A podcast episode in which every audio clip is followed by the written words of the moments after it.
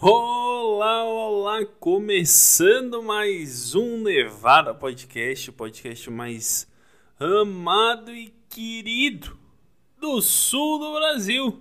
Eu sou Ernesto no Instagram, arroba original Ernesto, e o que eu vos trago nesse dia de hoje, nesse dia 20 de dezembro, podia ser dia 20 de setembro. Eu sei, uma coisa que todo gaúcho sabe é o hino rio-grandense. Por que razão que se orgulhamos, nós nos orgulhamos de cantar e saber o hino? Não sabemos. É, é provável que tu encontre gaúcho que não sabe o hino do Brasil, mas o hino rio-grandense o cara sabe. Pela aurora percussora, viva nossa liberdade. E, e, e dia 20, ó, já ia continuar já. Mas, por que, que que a gente sabe? Eu não sei. Mas o importante é que a gente sabe. E foda-se o resto. Até, até Catarina, pessoa que mora nascida e criada em Santa Catarina, sabe o hino do Rio Grande do Sul, mas não sabe o hino de Santa Catarina. Isso aí é uma, uma informação real, extremamente inútil, que não vai mudar porra nenhuma o teu dia, mas ela serve para ilustrar um dado, só isso. E o que eu vos trago nesse dia de hoje, de fato, para quem não sabe, eu sou um grande entusiasta do espaço. Eu sempre gostei de ver o impossível, digamos assim, o imponderável, o espaço. Eu gosto de bem uma coisa bem homossexual de ficar olhando pro pra para o céu à noite. Eu tenho esse hábito desde muito pequeno. Porque quando eu era pequeno, eu morava numa casa que ficava muito próximo à praia. Então, dava para ver tudo, tu conseguia ver o céu inteiro. Inteiro não, porra, aquela parte ali dava para ver toda, cara. Inteiro, inteiro eu acho que é uma coisa muito grande. Ninguém consegue enxergar o céu inteiro. Enxerga uma parte ali, e dentro dessa parte tu vê uma parte, uma parte, uma parte, uma parte. E eu enxergava a parte da parte toda. Era isso que eu enxergava. Mas uma coisa que sempre me fascinou, bati no meu microfone, parabéns.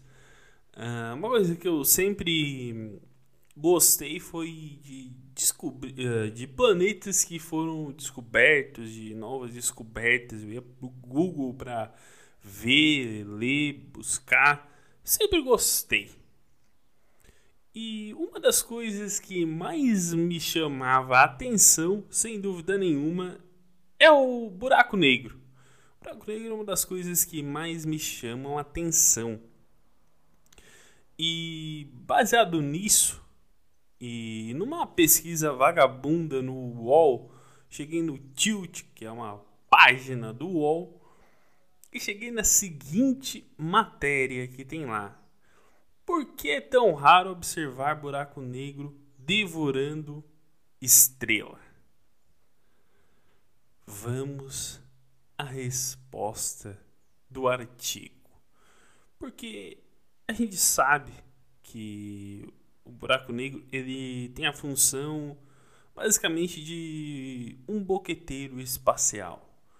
Que ele tudo que passa que possa ficar comprido na boca dele ele vai chupar. Então ele deixa coisas com coisas que são redondas compridas para ele poder chupar. Essa é a função do magnífico buraco negro Vamos ao artigo da Tilt do UOL. As cenas são monstruosas quando uma estrela passa muito perto de um buraco negro.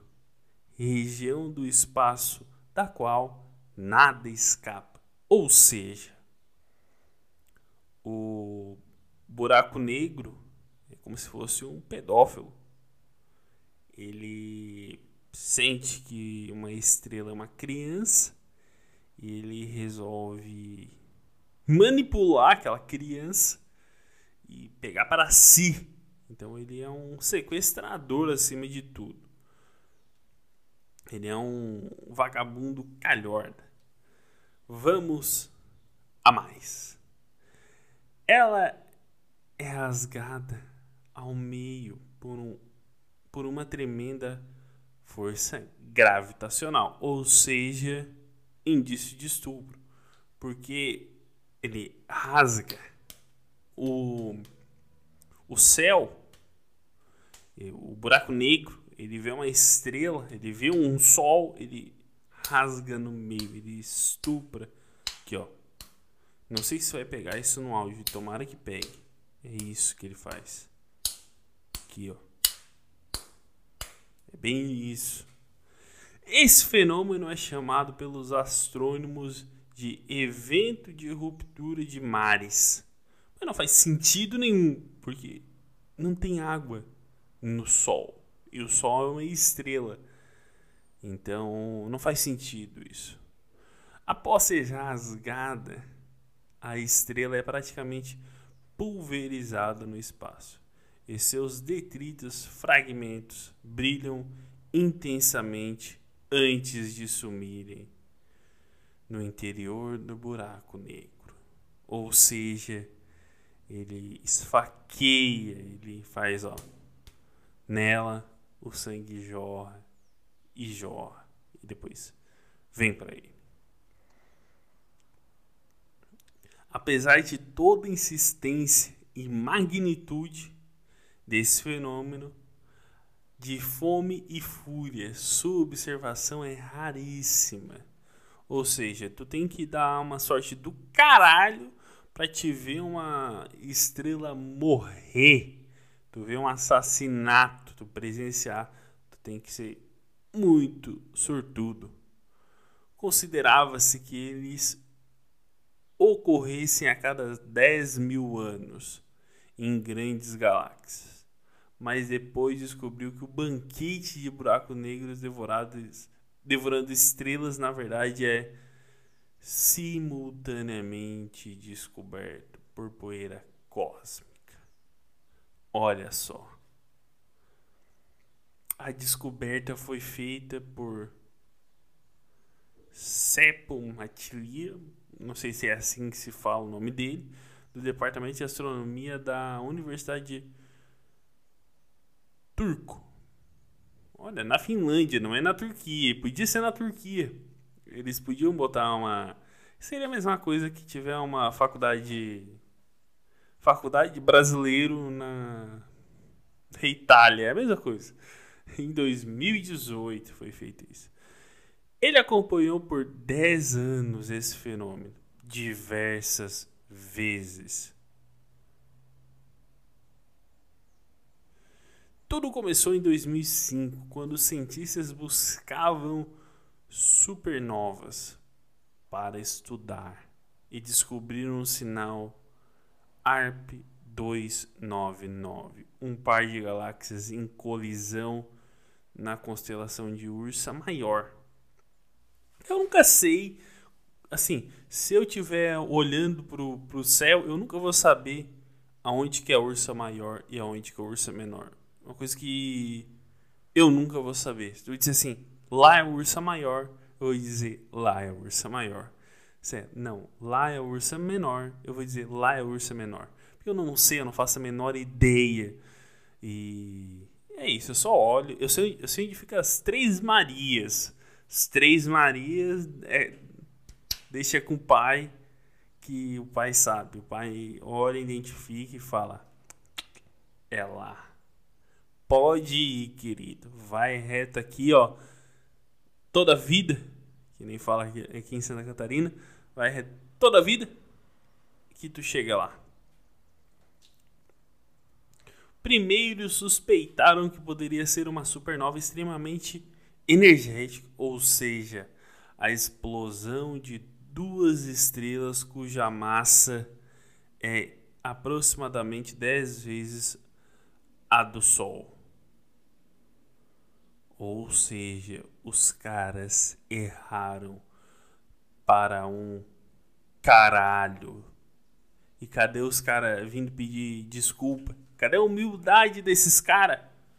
Porque na hora de, de achar que é a supernova, todo mundo acha. Mas não era o que eles estavam esperando. Mas, intriga, mas intrigava o fato de conseguirem detectar uma intensa atividade a partir de sinais infravermelho, sem conseguirem observar nada. A única explicação era que havia poeira interestelar na região que bloqueava a passagem de luz visível. Por quê? A luz infra, infravermelho é invisível, essa porra, não, não especifica aqui na matéria. Um, um, uma nota zero pro, pro cara que escreveu isso na tilt do UOL. Vou me hidratar. Mas eu ia ler o mesmo parágrafo da matéria. Não, não vou ler, vou ler o próximo. Ao longo dos anos, os cientistas registraram mudanças nessas ondas de rádio e infravermelho e viram emissões se transformando em jatos.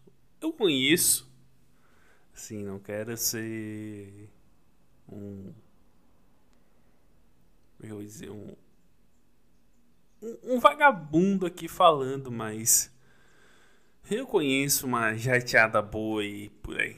Vamos deixar aqui no ar, vamos deixar aqui no ar. Que se expandiram e assumiram uma forma diferente daquela observada em supernovas. Olha só. O cara dá uma jateada, tudo, tudo, se tu notar, tudo envolve uma cena sexual criminosa. É o jato, é, rasga no meio, é, ele puxa e se salta. Esse, tudo, tudo isso é meio que uma cena muito sexual. Muito sexual. Então temos que tomar cuidado.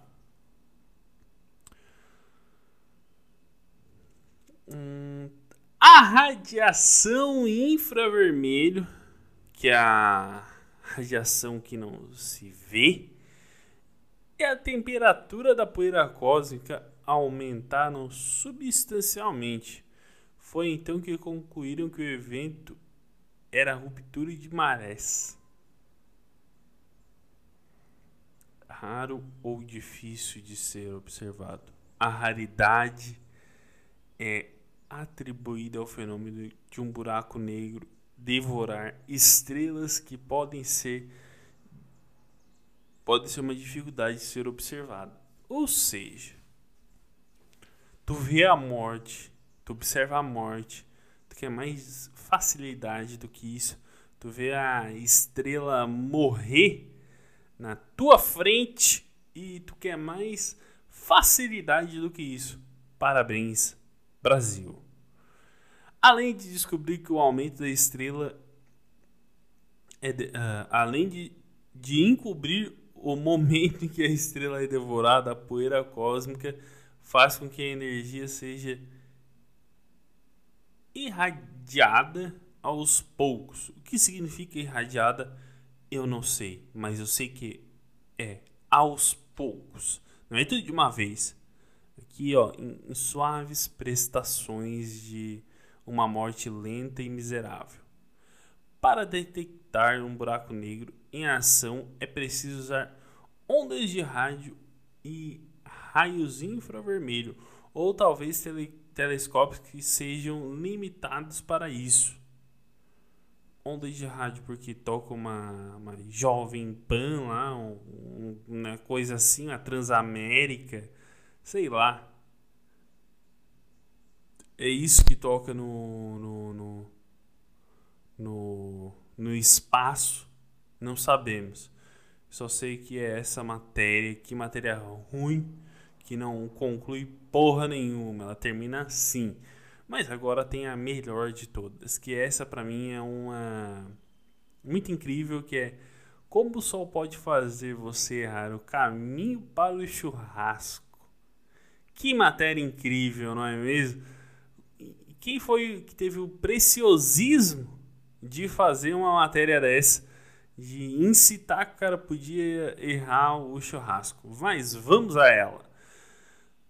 Antes de programar no churrasco, no estilo com seus amigos, é sempre bom dar uma olhada na previsão do tempo para ver o risco de temporal.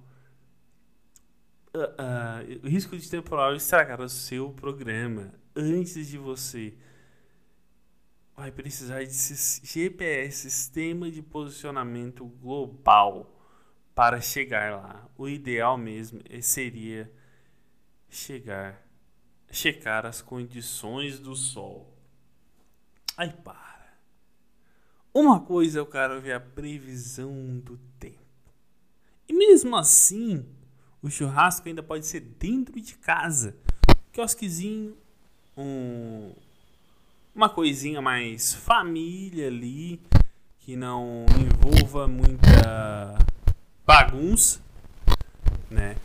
Eu tô arrumando meu mic enquanto falo. Ah, agora eu acho que tá certo. Não, o cara vai por GPS porque tem que ver as condições do sol. Quem olha as condições do sol, meu querido? Uma pessoa extremamente sem amigos, e sem incapaz de fazê-los. Isso porque uma explosão solar é incapaz é capaz de interferir nos satélites em risco não só as informações do seu aparelho, mas até mesmo as que chegam para o piloto de avião. Qual foi a última vez que, sei lá, tu viu uma chamada da Globo e a pessoa disse: mais uma tempestade solar. Os GPS no mundo param para tamanha catástrofe em nível global. Nunca isso aconteceu. Mas vamos continuar. As explosões solares são liberadas de grande quantidade de energia na atmosfera do Sol. Em todas frequências e aspectos, raios óptica, ultravioleta, raio-x, raios gama. Além disso, são sujeitas a partículas carregadas de elétrons, nêutrons e átomos.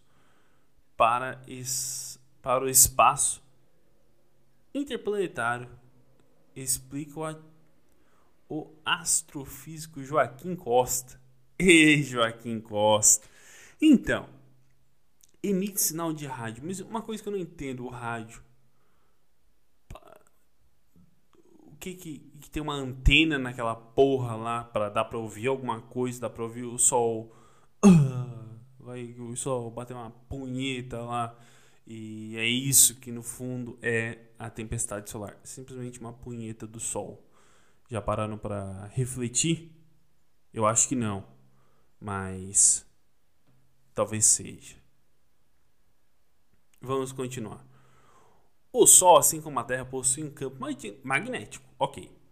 Quem entende até a superfície gerar um lopes. Esse lopes, campo magnético, se quebra e reconectar enquanto isso acontece. Eles funcionam como um chicote, acelerando as partículas em alta velocidade. Ó! Oh, é isso que, que faz. E é assim que encerra a matéria da Tilt do UOL. Que matéria mais inútil que eu não precisava ter pegado. Podia ter pegado uma melhorzinha, mas não, eu digo, vou pegar essa, vou dar uma oportunidade, vou dar uma valorizada nela. Mas é assim que funciona o mundo. E, infelizmente, pessoas fazem coisas mal feitas. Não só esse episódio, como a matéria da Tilt também é muito mal feita. Por isso, eu vou encerrando por aqui em alto estilo Eu sou Ernesto no Instagram, arroba original Ernesto. Um beijo e tchau!